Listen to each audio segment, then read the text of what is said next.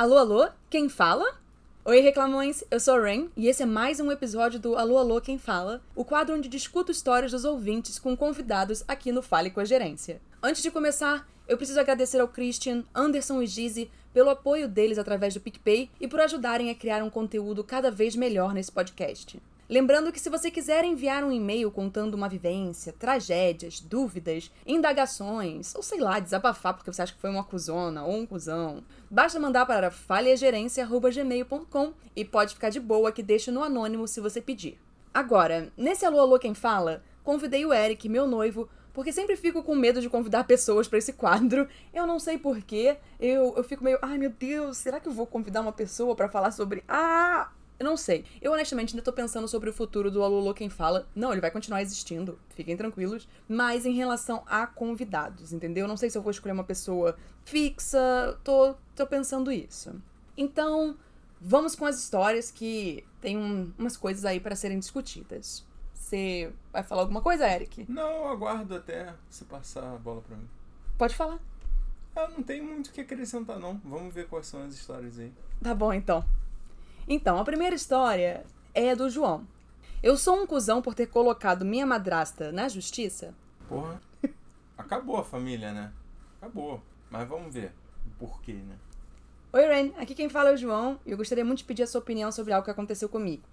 Antes disso, eu só quero dizer que seu podcast é maravilhoso e que eu não perco nenhum episódio. Então, o que aconteceu foi que, infelizmente, meu pai faleceu há pouco tempo por conta de uma doença degenerativa. Meus pêsames. Meus pais são separados desde que eu era criança. Daí meu pai se casou com uma moça chamada Fernanda. Eles passaram os últimos 21 anos juntos e ela sempre cuidou muito bem do meu pai. O que acontece é que quando ele morreu, parte do dinheiro que ele possuía deveria ser dividido entre mim e minhas duas irmãs. Mas não foi o que aconteceu. A Fernanda sacou todo o dinheiro assim que meu pai morreu, algo que ela não deveria ter feito. Eu e minha irmã mais velha ficamos muito chateados por conta disso. A Fernanda já havia dado outros itens de valor sentimental para os filhos e parentes dela. Agora, ela também havia roubado parte da herança que era nossa. Nós então decidimos entrar na justiça para que ela pagasse o que nos era devido. Nossa irmã do meio disse que não iria participar disso e que nós éramos dois ingratos por termos aberto um processo contra a mulher que cuidou do nosso pai por todos esses anos. Isso me fez ficar na dúvida. Então eu te pergunto: eu sou um cuzão por ter posto a minha madrasta na justiça? Não. Assim, é... dependendo do valor, né? Se for um valor baixo, até não vejo por que fazer tanta questão. Só que, pô, cara, o, o grande problema disso tudo é que ela ou ela, ela era companheira do teu pai ou era cuidadora. Por quê? Porque, pô, se a pessoa é companheira, ela não recebe um salário de ajudante. Uhum. Entendeu? Ela tá ali porque ela quer ser companheira, ela não tá ali por estar tá esperando um salário de ajudante de idoso. Uhum. Entendeu? Então ela fazer isso, a sua irmã do meio aí achar que ela fez isso porque equivale, né, a anos e anos e anos cuidando dele, eu não acho correto não. Separar as coisas aí. Eu É. acho que não, não foi cuzão não. Eu não acho que o João foi um cuzão por isso. Afinal de contas, eu acho que, novamente, quando um parente falece e você sabe que tem uma grande família, você sabe que vai dar merda. Sempre dá merda, meu Deus do céu. Eu acho que deve ter umas cinco histórias no mundo em que não dá merda. Porque o resto sempre dá merda. E então, o que, que acontece? A a partir do momento que o pai dele faleceu, o primeiro pensamento dela foi: vou no banco tirar o dinheiro todo? Ou seja, já tava na má intenção, né? Exatamente. Gente, ninguém pensa assim que uma pessoa morre, vou no banco tirar o dinheiro todo. Entendeu? Essa não é uma prioridade. Você pensa, nossa, eu acho que de fato eu tenho que ir no banco pegar o dinheiro para as coisas de enterro, né? O funeral e afins. A gente tem que ver isso. Não chegar lá e esvaziar a conta toda. E é óbvio que entrar na justiça é a coisa certa a se fazer, porque nós temos o direito, não é só você que tem direito, você tá, tipo, roubando a nossa herança de fato, o que nosso pai deixou pra gente. Ok, você está falando que, por exemplo, o Eric disse, "Pô, se foi 100 reais, de fato, não cabe um processo, você vai estar tendo despesa com advogado e afins que não compensa, entende? Mas eu acredito que nessa situação não foi. É, com certeza, com certeza. Porque até se fosse, sei lá, 500, mil reais, 1.500, não faria tanta questão assim. Uhum. Só não paga nem enterro, isso tipo. Exatamente, esse tipo de coisa Então- não paga enterro. A gente sabe que enterro, gente, desculpa. Uhum. Morrer é muito caro. Mas a pessoa tem que ser muito. Muito carne de pescoço pra ir lá no momento que a pessoa morre ir lá pra sacar 1.500 reais. Pô, Mas não Pô. interessa, mas ela mesmo assim, pô, meu pai morreu. Vou lá no banco É. agora. Pô, vou pegar os 20 mil que tem lá. Ninguém vai ver esse dinheiro, não. Sabe? Não, isso é errado. Ok. Estabelecemos que você não era o cuzão, mas a sua madrasta, nossa senhora. Integridade ali foi embora, pela janela. A segunda história, ela é do Lucas. E ela não tem um título. Então, vamos direto pra ela. No passado, passei por um processo muito difícil de término de relacionamento e, ao mesmo tempo, vivi o melhor momento da minha vida.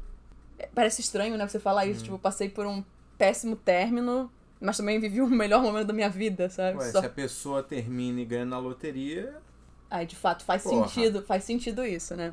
Então vamos lá. Terminei meu relacionamento no mesmo mês que meu time estava na melhor campanha de minha existência. Eu estava vivendo aquele frenesi. Eu estava desesperado, cotando passagem para outros países para acompanhar os últimos jogos ao vivo. Após algumas tentativas frustradas, acabei vendo o jogo num barzinho mesmo. Mas foi um evento gigante e muito mágico para quem é fanático. Quem mora na minha cidade sabe o que foi a Avalanche. E após a vitória do campeonato que meu time não vencia há mais de 30 anos, eles confirmaram que iriam desfilar no centro da minha cidade para comemorar com uma parte da torcida que não foi ao jogo. E eu, óbvio, já estava mais do que confirmado. Aí entra a questão. O desfile do time foi no dia que eu tinha comprado ingressos para um evento para ir com um ex e um amigo. Tudo bem que esse evento era à noite, mas eu não sabia quanto tempo ia ficar no desfile. Acabou que cheguei às 9 da manhã e saí de lá só às 19, com a polícia dispersando a galera. Então já avisei aos dois que não iria porque ia viver meu momento mágico. O amigo super compreendeu. Já o ex ficou puto, não entendeu, me ligou diversas vezes e ficava me perguntando por que eu ia fazer isso com ele. Basicamente me chamou de cuzão. Eu hoje acho que a expectativa dele pós-término era tão grande de me encontrar que ele não conseguiu entender que eu queria simplesmente curtir o meu time. Na época, não me senti cuzão, mas ele queria me fazer sentir assim. Afinal, eu fui um cuzão por não ir num evento que eu já tinha ido algumas outras vezes com meu ex, apenas por ter escolhido meu time. olha, é impossível. é muito impossível. é porque eu, Eric, eu deixaria de ir no enterro de gente de, de família pra ir ver meu time ser campeão. No caso, não tem como negar, pela descrição já dá pra dizer que é Libertadores e provavelmente é do Flamengo. Porque foi o único time que não ganha há 30 anos isso e, e desfilou no centro né, da cidade. Ó, O Brasil todo sabe qual é o time. Apesar de eu odiar bastante o time, a parada foi muito maneira. E assim, eu deixaria de, de- Porra, eu deixaria fácil de ir até em enterro de parente pra ir no, nesse tipo de comemoração. Eu, Eric, né? Entendeu? Então o Lucas não foi um cuzão. Não, aí é questão de opinião. Pra quem é fanático por futebol, eu, eu, eu seria total o Lucas. Mas então, acontece que tem algumas situações aí na história do Lucas que me faz não achar ele cuzão logo de cara. E não interessa se eu gosto ou não de futebol, tá? O que importa é que o Lucas disse que ele já tinha terminado. Não. Não, sim, mas se for um término recente, tem aquela, aquela época que tu fica. Ah, não, não é. Não, tu não terminou de fato. Tu terminou, mas tu ainda tem um laço com a pessoa, ainda tem um contato. E esse laço ainda não acabou, devia ser esse tempo, né? Sim. E aí, Lucas também disse que ele já tinha ido nesse evento que estava combinado outras vezes. Ah, mano, se o evento foi uma socialzinha, algo assim, pff, que merda. Sei lá, até se fosse. Vamos. Assim, parando de pensar em questão de social pra outra pessoa fazer tanta questão da outra aí, hum, será que ela tava tentando. Ela, ela ia dar de cara com outro ex lá? Será que o outro rapaz ia dar de cara com outro ex? Ou algum desafeto? Como é não, que o que acontece? Porque nesse, nesse evento já ia o ex e o amigo do ex juntos. Eles Que ele provavelmente tem lá, senão ele não Sim, iria exatamente. assim. Exato. E o Lucas era a terceira pessoa, eram três pessoas nessa história. Ok. O amigo disse: tava beleza, cara, aproveita aí esse momento, sabemos Sim. que só Deus sabe quando pode se repetir ou não as situações e blá blá blá. Sim. Enquanto o ex não aceitou muito bem essa situação. Cara, eu, eu na, na segunda ligação eu já tinha colocado não perturbar no celular. Não, não abria mais WhatsApp. Se eu tivesse alguém pra conversar ou pra se encontrar lá, falava, ó, manda só SMS aí. A gente se fala só por SMS. Eu te ligo. Porque, mano, cortar um momento assim, tipo, único, eu não deixaria ninguém, ninguém estragar. Mas assim, Provavelmente não era só uma socialzinha, devia ser algo maior. Se fazia tanta importância pro ex, eu na- no, no lugar dele eu cagaria, porque, como eu já disse, comparando com um Uhum. exemplo anterior, mas não. O Eric não te acha cuzão. Então é isso. Eu também não acho cuzão, não. Afinal, já foi um evento que você disse que já tinha ido várias vezes. Então você ia ter vivendo pela quinquagésima vez a mesma situação que já tinha. E você estava vivendo uma situação única, como você disse. Então foi uma questão de prioridade, sabe? Ah, mas quem gosta que- de futebol vai achar ele cuzão de Não, qualquer mas maneira. mesmo que fosse o. Vou dizer assim. Se eles ainda fossem um casal, eu ainda ia achar que ele tava certo. É. o Lucas. Hum. Novamente, ainda é um momento que único, que não sabe quando vai se repetir. Entendeu? Gente, eu falei, Érica, olha só, a gente vai fazer quatro anos de namoro e vai ser o dia do show do Harry Styles. Você tem problema de eu ir no show do Harry Styles? Eric falou, não, não tem problema. Mas aí não teve o show do Harry Styles, pandemia aconteceu, mas então, eu acho que tudo é uma questão de conversa, né? Você já conversou, falou, pronto. Ah, é tudo comunicação. E as pessoas aqui, a gente sabe nesse podcast que as pessoas odeiam comunicação, eu não sei porquê. Inimigos da comunicação aqui. Uhum. Ne- Nesse caso, só pra você ter uma noção, a Renata sabe qual é o dia mais triste da minha vida. Sim, gente, eu, eu tava esperando ele comentar Ah. isso pra eu contar, que foi a Libertadores de 2008, né? Isso. É que eu tava em dúvida entre 2008 e 2009, mas foi a Libertadores de 2008, quando o Fluminense não ganhou a Libertadores. Uhum. É, o, o Eric é tricolor, carioca no caso, porque Uhum. sabemos que tem tricolores de outros estados. Mas Não, o único time tricolor é o Fluminense, o resto é time de três cores. É isso. quem, quem achar o Eric cuzão depois dessa pode mandar também, não tem problema. O único tricolor é o do Rio de Janeiro. O resto é time de três cores. Não são tricolores. Tá bom então. Ok, então. Então vamos pra próxima história. a próxima história é do Christian. É, fui ser legal com uma garotinha, mas não deu muito certo. Quando eu era adolescente, eu costumava ir pro shopping. Eu gosto que o Christian sempre manda umas histórias antigas pra gente ficar. Eu gosto. Obrigado, Christian. Ele deve lembrar e ele fica pensando. Vou ajudar a É, Renata lá. não, não, não é nem isso. Ele deve lembrar e pensar, nossa, aquela situação eu posso ter sido cuzão e. E tipo, eu era criança, só que quem, eu, eu, por exemplo, não me julgo das merdas que eu falava criança, eu me julgo das merdas que eu falava depois de 15, 16. De resto, eu não fico nem pensando. Eu lembro, mas eu não fico pensando. Não, a maioria das coisas são de fato adolescentes e eu voltaria no tempo daí um tapa na minha cara. A maioria delas seria resolvida sim. com um grande tapa. Sim. Quando eu era adolescente, eu costumava ir para o shopping dançar Dance Dance Revolution e Pump It Up na área de jogos de lá.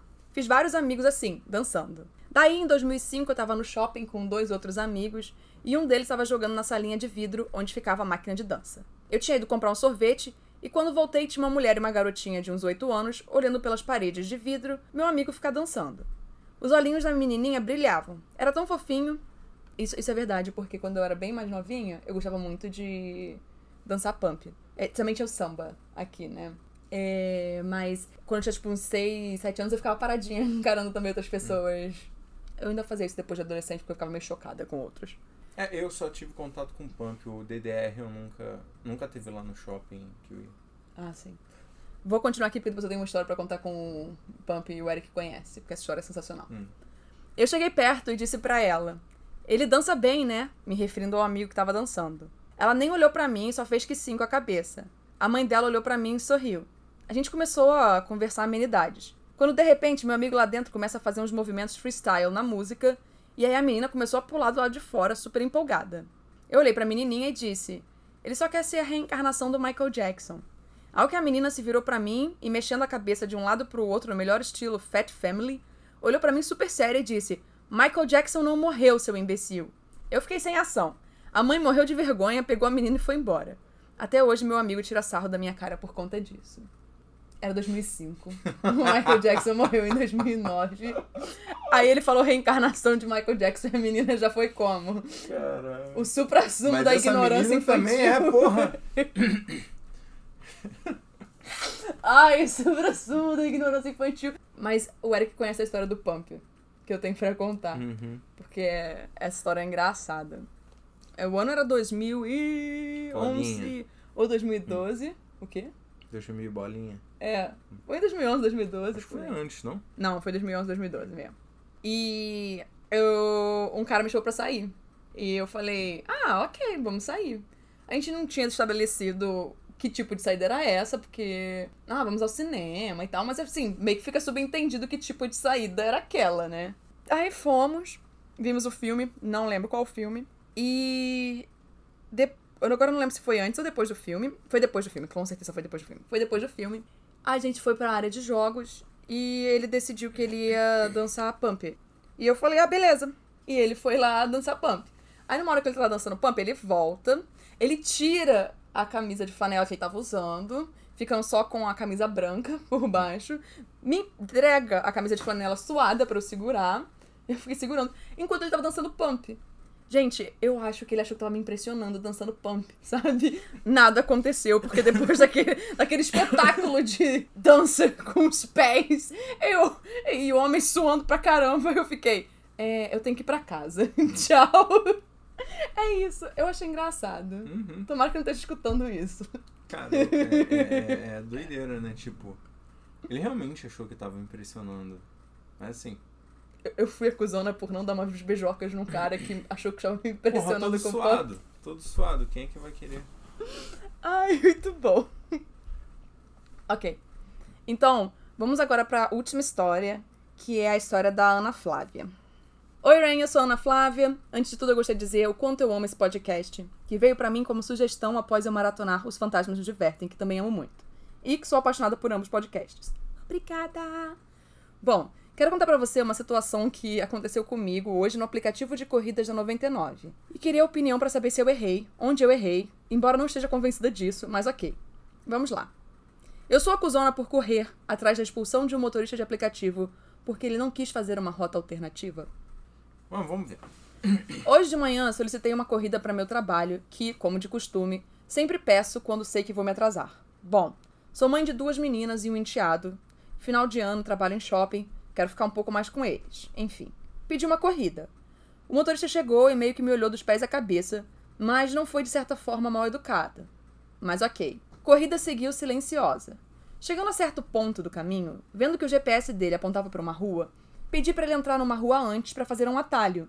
Detalhe: economiza 4 metros, mas a rua tem uns paralelepípedos, pois não ia pegar tantas sinaleiras e chegaria mais rápido. Ele disse que não, pois o GPS indicava outro caminho. Eu falei sim, eu sei, mas esse caminho aqui é um pouco mais curto e me deixa bem na frente do meu destino. Ele disse que não, que eu estava errada, que aquele caminho era ruim. Então eu perguntei: ruim para quem? Para o seu carro? Perguntei porque sei que tem alguns paralelepípedos, mas nada demais. Ali é um bairro nobre, bem de burguês. Enfim, ele me respondeu que não era obrigado. Mesmo assim, ele entrou na rua que pedi. Mas foi falando sobre não ser bom nem para o seu carro, nem para ele, nem para o seu combustível e nem para o passageiro. Porque eu estava errada, que a rua tinha subidas e descidas mínimas, que gastava o combustível dele, que eu estava impondo. Eu falei que eu não estava impondo, que sugeri prontamente, ele me interrompeu e eu disse que eu não sugeri, que eu impus para ele entrar naquela rua. Eu disse: "OK". Eu solicitei que entrasse, mas não impus nada. Disse que ele estava sendo ignorante e ele me chamou de impositiva. Que ele que sabe do carro dele que ele faz mais de 50 corridas por dia, que ele conhece as ruas e entende de combustível, que meu dinheiro não tem poder sobre ele, que estou errada em achar que meu dinheiro tem algum poder sobre ele. Nessa hora eu fiquei apavorada, pois ele levou para um lado totalmente nada a ver. Eu disse que ele não tinha nenhuma capacidade para realizar aquele serviço, que ele era o ignorante. E ele ficou ali, me xingando. Ele fez o caminho que eu pedi, mas fez me humilhando a corrida inteira. Eu me senti extremamente humilhada.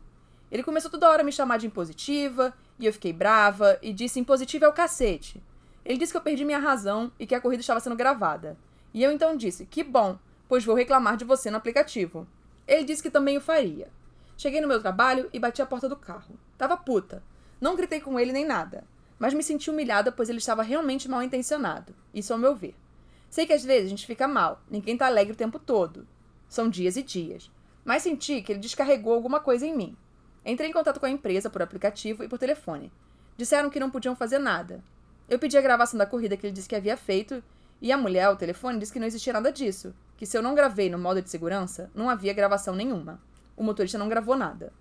Enfim, pedi que ele fosse banido, castigado pela conduta dele, que eu queria ver uma resolução da situação. Eu cheguei chorando, tremendo no meu trabalho, mas nada fizeram. Um castigo, uma retratação, qualquer coisa me serviria. Quando ele falou sobre o meu dinheiro não ter poder sobre ele, eu fiquei apavorada. Não estava nem pensando nessa hipótese de maneira alguma, até porque estava na promoção. Uma corrida que geralmente sai 13 reais, saiu 6,60. Meu dinheiro tem poder sobre alguém? Oi? Eu que fiquei feliz por sair numa corrida baratinha e economizar um pouco. Sou pobre, trabalho no comércio de caixa operadora e estoquista num shopping de burguês. Aquilo me ofendeu profundamente.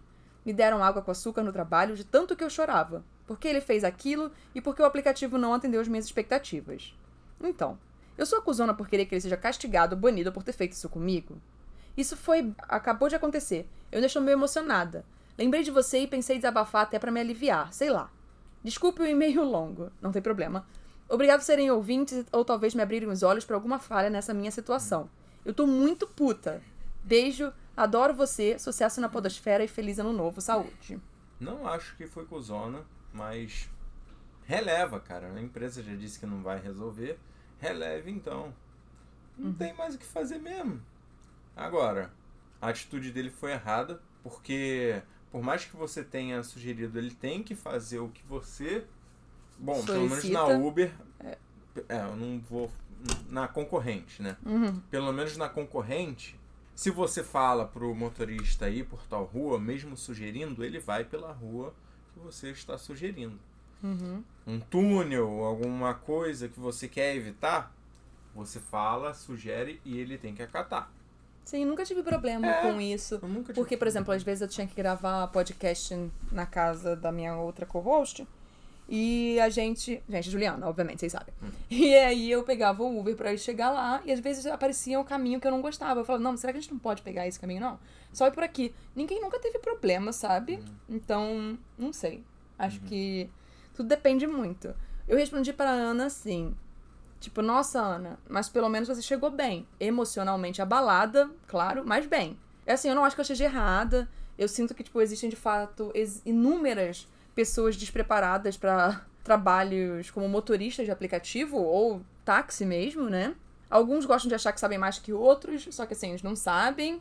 E eles se sentem incomodados por você dar uma sugestão e afins, como se você tivesse, sei lá, diminuindo o trabalho deles, hum. dando uma dica. Tem gente que não sabe nem seguir um GPS também, sabe disso, é complicado.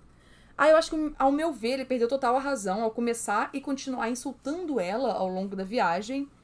E com certeza eu acho que eu teria olhado os arredores, porque ela disse que, tipo, era um bairro burguês que eles estavam, né?